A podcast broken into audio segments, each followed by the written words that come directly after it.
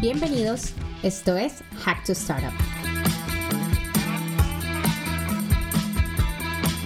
Soy Ana Castrillón y estamos aquí para escuchar a emprendedores, expertos e inversionistas de startups en Latinoamérica. Hablamos con nuestros invitados sobre los temas más relevantes en el ecosistema de las startups en Latinoamérica. Impactamos a miles de soñadores que quieren llevar su emprendimiento a otro nivel. Gracias por acompañarnos. Aquí vamos.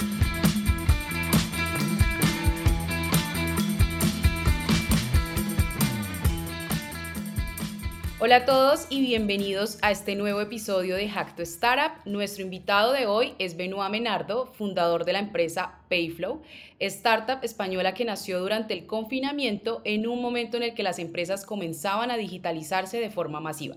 Payflow ofrece a las empresas una nueva forma de beneficiar a sus empleados permitiéndoles cobrar el sueldo bajo demanda. Benoit, muchas gracias por estar aquí y bienvenido. Gracias. Bueno, Benoit, para darle un poco más de contexto a nuestros oyentes, ¿por qué no nos cuentas un poco sobre ti y cómo surgió Payflow? Vale, perfecto. Pues sobre mí, pues yo soy, yo soy Benoit, como el nombre no lo indique, no soy, no soy francés, soy brasileño por mi, por mi padre y mi madre es, bueno, franco-italiana. Eh, entonces, empecé los 10 primeros años de mi vida en, en Latinoamérica, en Brasil y en otros países en, en Sudamérica, y después me fui a Europa a estudiar. Em, y para contar un poco y vincularlo con, con Payflow, yo fui a estudiar eh, en el MIT en Estados Unidos, y es ahí donde conocí a mi cofundador en Payflow. Tenía como 20 años, algo así, y nos conocimos, fuimos en la misma fraternidad. Los dos vamos, los dos gringos, ¿no? Que, que en, una fraternidad donde no había ni nadie ni de Europa ni de otros países. Eh, y nos volvimos muy buenos amigos, inseparables, y empezamos a, mirar modelos de negocio eh, que podríamos montar. Y eso es casi, hace más de, más de ocho años, o sea, realmente es al principio de todo. Y es también ahí donde encontramos el modelo de Payflow. Entonces, como el modelo de Payflow fue... Em, un poco por, por casualidad de llegar a Estados Unidos, darse cuenta que en Estados Unidos la gente no cobra eh, una vez al mes como cobra en Europa, sino que cobra dos veces al mes, o incluso algunos por semana, cuatro veces al mes. Entonces, después de esto, pues seguimos investigando, seguimos mirando varios, varios modelos eh, similares y, y no, luego nos fuimos a trabajar en, en, en, el mundo más, más corporate eh, yo mi historia es que trabajé al principio como ingeniero, eh, hice, hice oil and gas, hice después eh, trading algorítmico en un hedge fund, monté un primer negocio en Brasil y después me uno a consultoría estratégica en Bain, donde pues al principio de todo empiezo en, en, Johannesburgo, en África, y después voy a Moscú, en Rusia. Así que moví bastante, consigo después de estos tres años en consultoría un, una, o sea, un sponsorship para ir a estudiar, a hacer el MBA. Me voy a hacer el MBA a INSEAD en Singapur y después del INSEAD pues me uno a Rocket Internet, un venture builder alemán que está especializado, muy conocido por, por, por copiar eh, business model y por, y por pegar esos modelos en países donde no existen. Eh, y ahí, desde ahí monto una, una startup en B2B, en logística, basado en, en Yakarta, en Indonesia. Eh, y después de algo como un año, un año y medio, pues decido volver a Europa para montar la idea que conocí desde hace años y queríamos montar con, con que es, que es Payflow. Entonces, como de ahí me muevo, me muevo a Europa y, y, así empezamos, ¿no? Después de haber pues, vivido en cinco continentes y después de haber aprendido ocho idiomas. De hecho, español es el número seis. Payflow nace en un momento donde la digitalización se convirtió aún más en una necesidad para las empresas luego del confinamiento. Todo ha venido cambiando y sobre esto quisiera preguntarte cuál es el papel de las fintech en el escenario actual. ¿Cuál crees, cuál crees que es, Benoit? Eh, entonces, si pienso un poco en el, en, el, en el papel de las fintech hoy, yo te diría que efectivamente el COVID ha podido acelerar muchos modelos de negocio. Entonces, mucha gente ha, cambiado su modelo de vida. Ha empezado a trabajar desde casa, ha empezado a, comprar más cosas online, ¿no? Y entonces como esto ha acelerado muchos modelos y ha creado muchos modelos. Entonces, como en, el, en, el, en la categoría que conozco mejor en, en, FinTech, que es la categoría de Earned Wage Access, que es donde trabajamos nosotros, eh, pues es verdad que antes teníamos ya bastante players en el mundo, yo diría algo como pues 30, 35, pero después ahora somos 140 y más, ¿no? Entonces, como realmente ha sido una aceleración enorme. Ha sido una aceleración también de em, infraestructura a nivel, o sea, que ayudan a las fintech, ¿no? Si piensas, por ejemplo, en la TAM, el modelo como Kushki, ¿no? De que son como para hacer pagos, que ahora, ahora es un unicornio, que, que hace un par de años, antes de la, de la COVID, pues la atracción era era mucho más baja, ¿no? O sea, no era, no era nada, pero estaba justo empezando. Pero al tener mucha gente necesitando estos servicios, pues ha acelerado mucho la infraestructura. Teniendo una mejor infraestructura, ¿qué significa? Significa que ahora puedes hacer más pagos de manera instantánea, ahora significa que puedes hacer pagos de mucho más baratos y, y eso te, te acelera otros modelos de fintech. ¿no? O sea, por ejemplo, tienes, tienes modelos de, de, fintech de Buy Now, Pay Later, que han sido acelerados por poder pagar más rápido. Tienes ahora muchos, muchos modelos, por ejemplo, de Expense Management, ¿no? que es básicamente servicios a empresas de B2B, que ahora también han sido acelerados por, gracias a una mejor infraestructura. Entonces, todo esto básicamente es una consecuencia de la, de la, de la digitalización que viene de la, de la, crisis de la COVID. Tienes toda la razón. Creo que el sector fintech eh, ha sido como un protagonista en, estos últimos años, también en Venture Capital eh, y también de crecimiento con todas estas empresas. Benoit, entiendo que tienes bastante experiencia con todo el tema financiero y me gustaría que esta entrevista pudiera ser de gran ayuda para los emprendedores, ya que este tema de las finanzas suele ser una piedra en el zapato para muchos. Sobre esto quisiera eh, que nos dijeras algunos consejos que le darías a los emprendedores para armar su modelo financiero tal vez algunas recomendaciones para posibles situaciones que puedan atravesar las empresas, por ejemplo, como fue en la pandemia en un momento de incertidumbre para muchos.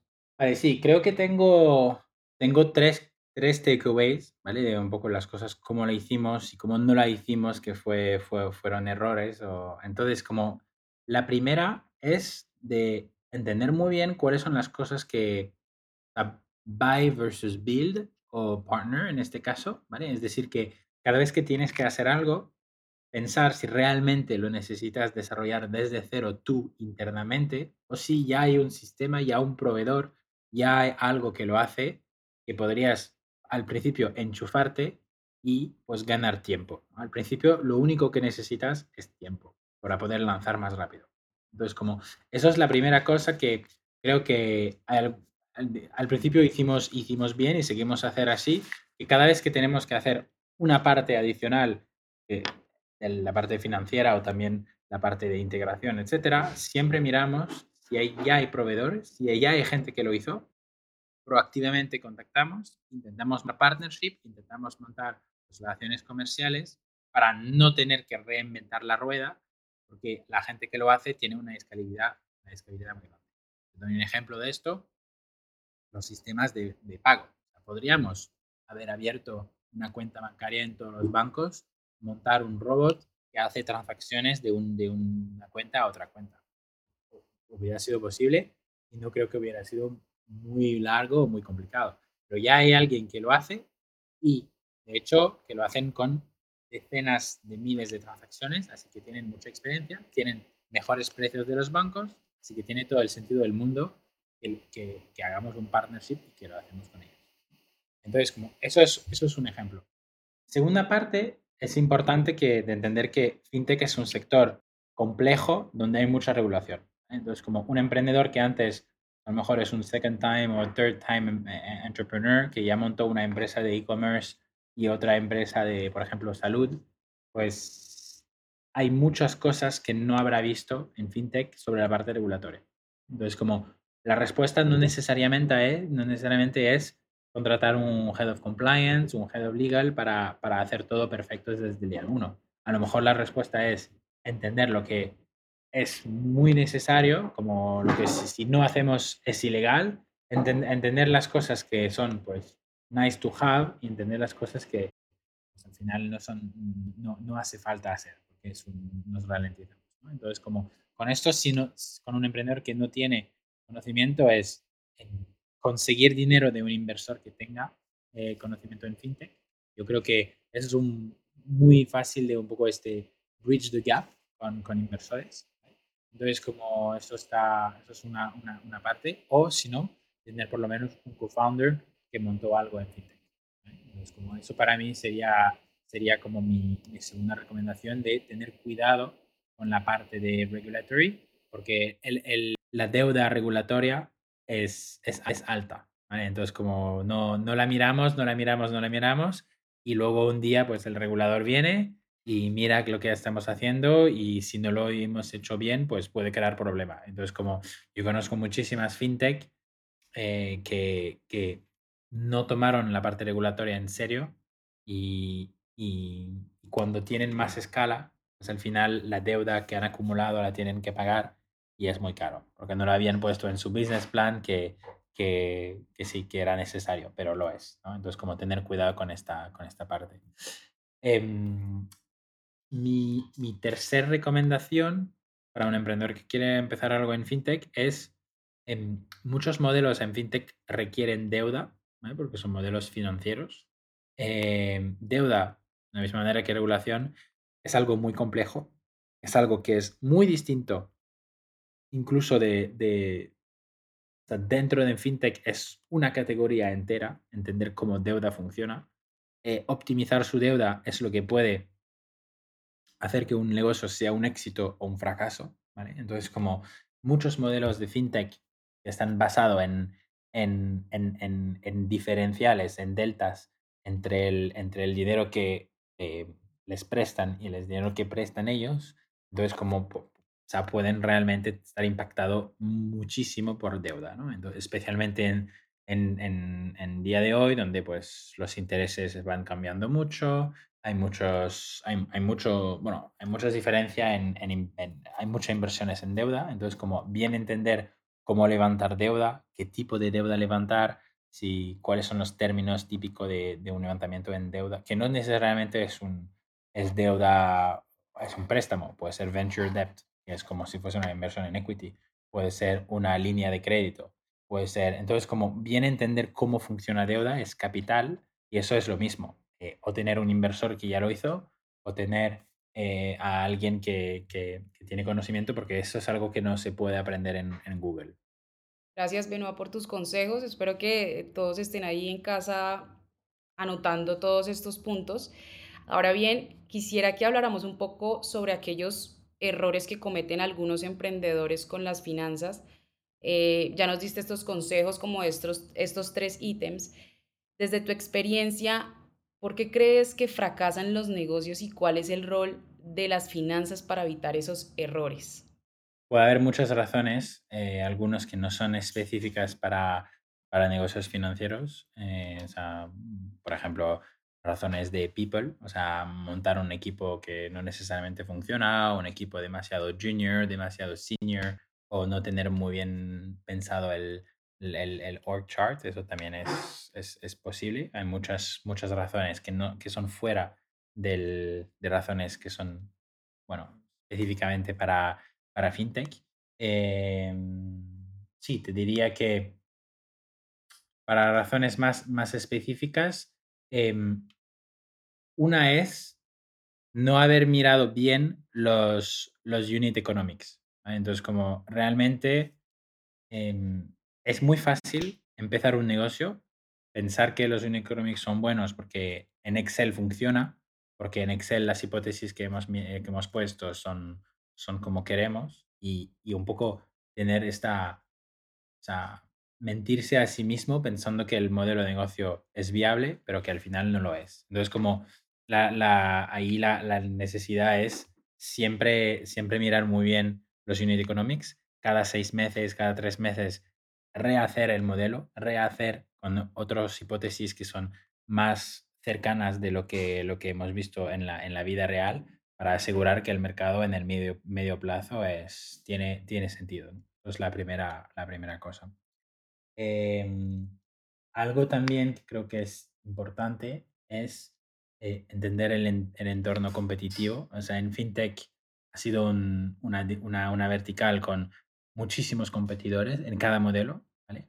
Porque al principio hay una ilusión que es fácil de empezar, es fácil de, de lanzar su fintech porque justamente hay muchos proveedores, se puede hacer muchas cosas en no code, etcétera. La parte regulatoria no parece tan complicada. Entonces, como hay pocas barreras de entradas en muchos modelos y eso hace que muchos modelos están copiados demasiado, básicamente, y entonces como no entender el entorno competitivo en, con respecto a pues el, la, la intensidad de la competencia, los precios de los competidores, el foco de los competidores, su go-to-market, por ejemplo, un competidor que va a, empresas muy pequeñas, pues a lo mejor te, em, empuja a cambiar, a ir a empresas medianas, ¿no? O, pues como todo eso son, son cosas muy importantes, entender tu, tu entorno competitivo muchísimo más que en modelo donde hay mucha defensabilidad, muchos, o sea, en modelos de asset heavy, por ejemplo, el que tiene los assets gana, es muy, o sea, da, da, igual un poco de cómo, cómo va la competencia. En fintech es, es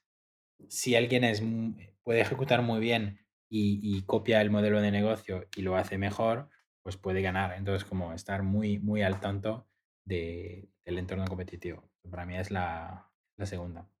Yo creo que la, la tercera sería en, sería en financial planning, ¿vale? Que, o sea, muchas veces es, es muy difícil tener un, un, buen planning, hacer un buen business plan y pensar de, y saber cuánto, cuánto vamos a gastar en dos meses, en tres meses. Y eso de la misma manera que el, que el, el, el, el Unit Economics tenemos, es muy importante hacer muy a menudo, ¿vale? Entonces, como no lo haces, lo haces cada tres meses, lo haces cada seis meses, tienes alguien en el equipo que lo mira siempre, tú como, como, como fundador necesitas estar muy al tanto de, de cuál es el plan eh, en los próximos meses para, y, poder, y poder averiguar que no te, que no te equivocaste, que como cuando tú piensas que vas a tener X gastos, tienes efectivamente estos X gastos. Entonces, como hay mucha incertidumbre en FinTech, muchas que ya hemos hablado, por ejemplo, sobre el precio de los, o sea, los, los intereses, por ejemplo, es una, ah, la parte regulatoria también es, es, es otra, nunca sabes si el regulador va a hacer algo contra tu modelo. Entonces, como siempre tienes incertidumbres, pero todo lo que no es incertidumbre tiene que tenerlo muy, muy bien planeado. Perfecto, bueno, muchísimas gracias. Eh, a nosotros en Hack to Startup nos gusta mucho hablar sobre capital de riesgo e inversiones. Y hay un tema que hemos visto últimamente en las rondas de inversiones, que generalmente las startups no cierran sus rondas con las cantidades que inicialmente buscaban, eh, o en otros casos las cierran por cantidades superiores. Dichas cantidades se deben basar en una adecuada planificación financiera. ¿Cuáles crees que son las recomendaciones para que los fundadores tengan muy claro cuánta es la cantidad que realmente necesitan para crecer? Es interesante. Creo que bueno, el mercado ha cambiado muchísimo eh, y hemos tenido una, corrección de los precios muy, muy clara ¿vale? en, los últimos, en los últimos meses. Desde febrero el mercado de, inversión y del, capital riesgo pues ha, cambiado drásticamente. ¿eh? Entonces, como antes había un foco de abrir más mercados, lanzar más productos, reclutar más personas y crecimiento at, all costs, em, y luego, pues hemos visto este shift hasta ahora, pues mirando modelos más, más escalables, más, más, con más rentabilidad modelos con más top line, ¿vale? O sea, donde no es growth lo que miran, pero es más eh, revenue y ARR. Y también cuál es, el, cuál es la eficiencia del capital. O sea, nosotros siempre hemos querido ser muy capital efficient. Eh, nunca ha sido apreciado hasta, hasta ahora, donde realmente los inversores lo, lo están mirando, ¿no? Es como tienes este mundo que ha sido cambiando. Eh, en Europa siempre, siempre muchos inversores de fuera de Europa estaban pensando que los inversores europeos no saben invertir, que, que son, son locos de mirar cosas como el EBITDA o de mirar como rentabilidad en una startup, que lo, lo único que hay que mirar es equipo, pues ahora, ahora creo que los inversores europeos no lo hicieron tan mal porque pensar en estos fundamentales eh, y no solo pensar en equipo y en, y en crecimiento eh, es, lo, es lo que todo el mundo está, está, está empezando a, mirar ahora, ¿no? Entonces, para tu pregunta, ¿cómo saber la cantidad ideal a levantar? Depende mucho de... Depende mucho del stage, ¿no? Entonces, como si, si empiezas, que tienes nada, que estás, em, tienes una idea, un PowerPoint con, con dos amigos y que quieres levantar, no puedes levantar 10 millones. Eso, este, este, este día ya ha cambiado. Hace seis meses a lo, mejor, a lo mejor lo podías, ahora ya no es posible. Pues si estás al stage de tener em, un poco más de una idea, un MVP o algo que es muy early pero que es pre-revenue, pues yo te diría que es levantar, no sé, mm, menos de medio millón, yo diría, como 200.000, 300.000, 400.000. Y entonces, como a qué valoración, pues siempre son valoraciones similares a early stage, siempre es una dilución de entre el, el 10 y el 20%. Entonces, como tú, piensas, tú piensas en cuánto necesitas para alcanzar el primer milestone, que es, por ejemplo, un millón de ingresos, de revenue, ¿cuánto dinero necesitas? Una vez que, tienen, que tienes la cantidad de dinero, la multiplicas por 5 y tienes tu valoración, más o menos. Para mí es el rule of thumb. ¿Eh? Eso es para, para stage que son muy early. Hay mucho... Y, esto es cuando, pues justo, justo está empezando. Entonces, como no tienes, no tienes eh, la idea de runway, no tienes como que si no, si no levantas mueres en un mes, o sea, no has lanzado, o sea, o sea, justo acabas de lanzar, entonces como no tienes esto. Luego depende mucho de las condiciones de tu modelo, de la categoría y de muchas cosas. Por ejemplo, si estás levantando una ronda más de de seed o entre seed y series A, pues ahora sí que tienes que empezar a pensar en cuántos ingresos tengo, ¿vale? O sea, no vas a tener múltiplos, pero cuántos ingresos ya tengo y cuál es el potencial, cuál ha sido el crecimiento. Eso sí que sigue siendo importante, ¿vale? Pero así, ahí vas a tener que realmente mirar bien cuánto, cuánto runway tienes para no levantar con, para levantar un seed o un, un series A recomendaría levantar con mínimo, mínimo entre 6 y 9 meses de runway para que no seas, para que el inversor no siente que si no pones su dinero vas a morir, porque si no te va a bajar la valoración demasiado. Entonces, como eso es muy importante de, tener cuidado con, con, el, con el runway cuando, cuando vas a levantar. Eh, siempre levantar al momento donde, no, en principio no necesitarías dinero, pero, pero si lo haces bien vas a poder ir incluso más rápido. Es que eso también da mucha confianza. Cuando son rondas pues más, más avanzadas, entre Series A y Series B, pues ahora, ahora se están normalizando los, los las valoraciones eh, comparado con los ingresos, ¿vale? Entonces, como tú miras un poco los, los múltiplos de, de tu industria, por ejemplo, en FinTech, pues es entre entre 5x y 30x, ¿vale? Entonces, como ya tienes un rango, ¿vale? Si haces un millón de ingresos, no puedes levantar a, lo que sea, 200 eh, millones de valoración. Este mundo ya no existe. Existía hace seis meses, ya no existe. Entonces, como mm, hay que optimizar por, por ingreso para poder eh, seguir levantando y, y, ahí una vez que tienes la valoración ya tienes más o menos el importe que puedes levantar. Así que es más valuation driven. Las rondas muy, muy pequeñas son need driven y, y las rondas mayores son más, son más eh, multiple, multiple driven, básicamente, ¿no? Tomas tu revenue, tomas el multiple y tomas la cantidad que vas a levantar. Muy interesante, Beno, ahí tienes toda la razón. Creo que vamos a dejar de ver esas, esas rondas de inversión tan grandes y vamos a empezar a ver más esas rondas de semilla, presemilla, eh, como para que las empresas puedan crecer, pero no de una manera tan acelerada como era antes. Ahora quisiera que habláramos un poquito de Payflow. Em, ustedes están ahorita en España. Quisiéramos saber qué viene para la empresa en temas de operaciones en Latinoamérica. Bueno, nosotros Latinoamérica hemos, hemos abierto el mercado hace un poco más de seis meses. De hecho, hemos tenido las primeras transacciones hace un par de meses y las primeras facturas creo que fue al principio de verano. así que todavía muy temprano. Eh, Colombia es nuestro mercado principal en Latinoamérica, donde nos está yendo muy bien. Em, ha sido una muy buena iniciativa de empezar la expansión internacional eh, después, de la, después de la, de la ronda para poder pues, em, tener los recursos posibles para lanzar un país bien. O sea, no, una expansión no se puede hacer con, con una persona, tiene que, hacer, tiene, tiene que hacerse bien o, no hacerse, porque si no, no es, otra vez, no es eficiente a nivel de, de capital. Em, entonces nosotros pues hemos lanzado en, Latinoamérica, vemos muchísima atracción, vemos que el producto tiene mucho sentido, hay un muy buen product market fit. No, no, nada está perfecto, ¿no? Por ejemplo, es verdad que a nivel de, de infraestructura fintech, pues eh, las cosas van un poco más lento que lo que tenemos en Europa. Las transacciones en Europa llegan en un segundo. En, en, Colombia, pues a veces pueden llegar después de un par de horas o incluso un día, ¿vale? que eso sería inadmisible en Europa. Pero el mercado también es más... Em, e, entiende, el mercado entiende que, que, las alternativas son muchísimo peores. Entonces, como, es como un examen, ¿no? Si el examen es difícil, es difícil para todos.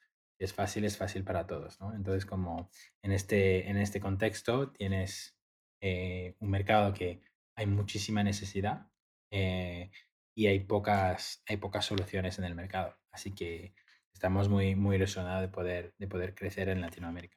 Perfecto, bueno, estoy ansiosa por ver cómo les va en Colombia. Yo estoy en Bogotá, entonces estaré pendiente. Benoit, eh, ya hemos llegado a la parte final de la entrevista. Gracias por tus consejos. tenemos una sección de respuestas rápidas. Literal, es lo que primero se te venga a la cabeza. ¿Estás listo? Vale. Último libro. No leo. ok. entonces, siempre sabía, que había la pregunta y siempre tengo, tengo esta historia.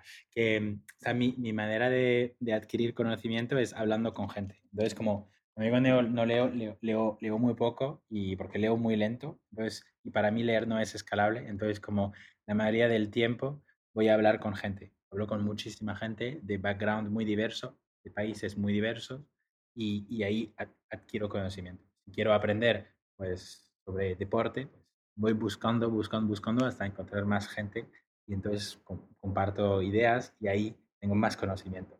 Y entonces como he, empezado a hacer esto y lo, lo, veo mucho más escalable que, que leer en, en, en un libro. ok, bueno, muy válido. ¿Qué te hubiera gustado haber sabido cuando empezaste a emprender? Vale, yo te diría que algo que no es que no es que no sabía, es que siempre, siempre, nunca había pensado que, que era tan importante, ¿no? Entonces, como cuando, cuando, cuando fui a hacer el, MBA, la mayoría de las clases fueron sobre, pues, psicología en la empresa, cómo manejar equipos. O sea, yo siempre había estado en, en, consultoría, en mundos donde todo funcionaba, donde la gente siempre hacía muy bien su trabajo, empujaba mucho, ponías muchas horas. Y entonces, como cuando llegué a montar mi propio negocio, pues entendí que, no es siempre así, que tienes que poder tener un equipo contento, eh, motivado, que le da todo. Y entonces, como hay, hay mucha complejidad, mucho más complejidad que, que al principio pensamos en construir culturas de, de, alto rendimiento, eh, conseguir tener un equipo que, sea, que da lo mejor de, de su mismo. Así que esto me, me hubiera gustado entenderlo más. Emprendedor, ¿qué más admiras? Es interesante. Em, a ver, hay, hay varios de mi modelo, ¿vale? Porque puedo, puedo pensar en cuál es un poco mi next step, ver cómo ellos lo, lo hicieron. Eh, hay emprendedores generalistas eh, me gusta, que realmente están cambiando el mundo. Em, que, también me gusta, muchos en Estados Unidos, que montaron las, las mayores empresas tech del mundo. Eh, luego hay emprendedores que también me gusta, que son ahora que, nos, que, se, han vuelto, que se han vuelto inversores. O sea, por ejemplo, hace, hace, un, par de, hace un par de días fui a, fui a cenar con una, una persona que realmente me, me inspiró muchísimo que, que se llama Leonid eh, Boguslavsky. Básicamente es la persona que, cofunda, que cofundó Delivery Hero, que montó empresas desde primero, primero días, o como inversor o como operador, empresas como Datadog, como Yandex, como empresas enormes, que ahora él tiene 71 años, e hizo seis Ironman, es un emprendedor, empezó como, como en ciencia, o sea, empezó los, a escribir eh, papeles de research en las mejores universidades y como ha tenido muchas vidas. Y como justo ayer he podido conocerle y, la verdad es que 70 años de, vida, de, emprendimiento, él empezó a emprender antes de que Internet existía. Esto, él, de hecho eh, fue uno de los primeros que escribió uno de los protocolos que se volvió Internet después, ¿no? Entonces, como es verdad que cuando veo esto, la verdad es que soy mucho más inspirado que al mirar emprendedores que, vamos, que, que, tienen una vida en Twitter, eh, pero que al final no, no sabes. Entonces, para mí es muy difícil de decir que alguien me, me, inspira si no he hablado con la persona, porque lo que, lo que, lo que, ves, lo que ves online es, no es la persona, lo que ves online es su agencia de PR que le está diciendo qué decir. Entonces, como o, es, o son gente muy cercana, conozco y que admiro, o son, o son gente que por lo menos he podido hablar, pero no, no, no diría que admiro gente que solo he visto por Twitter. ¿Qué te tiene curioso ahora mismo? En mi, en mi modelo, en mi industria, em, hay un, hay un, hay muchísima, hay muchísimos competidores y entonces como para mí lo que me tiene curioso es cómo va a evolucionar este mercado, cómo se va a consolidar, cómo se van a, a regionalizar las empresas, cómo va a ser, si se va, si se va a federar, que cada país tendrá un campeón, si va a ser como más, em, más, más regional, si va a ser más global. Entonces, como realmente siempre, siempre me tiene curioso muchas cosas del negocio, o sea, es, eh, da un poco de, pena decir, pero no es que tengo como un, hobby eh, a mí mismo, o sea, no tengo, no tengo algo que, bueno, leo muchos libros o toco el piano, o sea, no tengo, no tengo hobbies así, me gusta mucho mi trabajo, me gusta mucho, me apasiona mi, mi industria y, y, mi trabajo, así que siempre me, me, tengo mucha curiosidad por, por cosas de, del mercado, cómo va a evolucionar, quién va a ganar, eh, cómo, sí. ¿Qué es lo último que buscaste en Google? Bueno, al ser agosto, probablemente será algo relacionado con verano.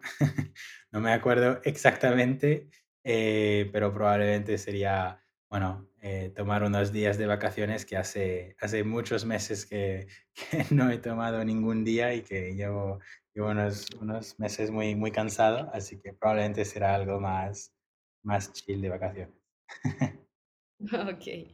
Benoit, mil gracias por compartir este rato con nosotros. Espero que todo el mundo haya aprendido y disfrutado tanto como yo. ¿Alguna red social donde nuestros oyentes te puedan seguir, Benoit? Sí, yo soy muy activo por LinkedIn eh, y, manejo mi LinkedIn eh, así que la persona que va a contestar soy yo. Así que soy muy activo en, en LinkedIn y, y sí, esa es la red principal. En Twitter sí que no lo manejo directamente, así que soy menos, menos activo pero, pero sí que el contenido es, es contenido mío o de, o de Payflow, pero LinkedIn para mí es la, es la plataforma principal, ¿no? Que Benoit Menardo y en principio hay solo uno hasta ahora, vamos a ver si hay más, pero hasta ahora soy, soy el solo. Gracias Benoit y a todos nuestros oyentes, gracias por acompañarnos. Hasta la próxima.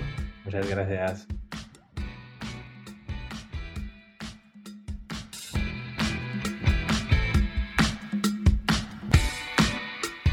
Si te gustó este podcast, compártelo y acompáñanos cada martes con capítulos nuevos.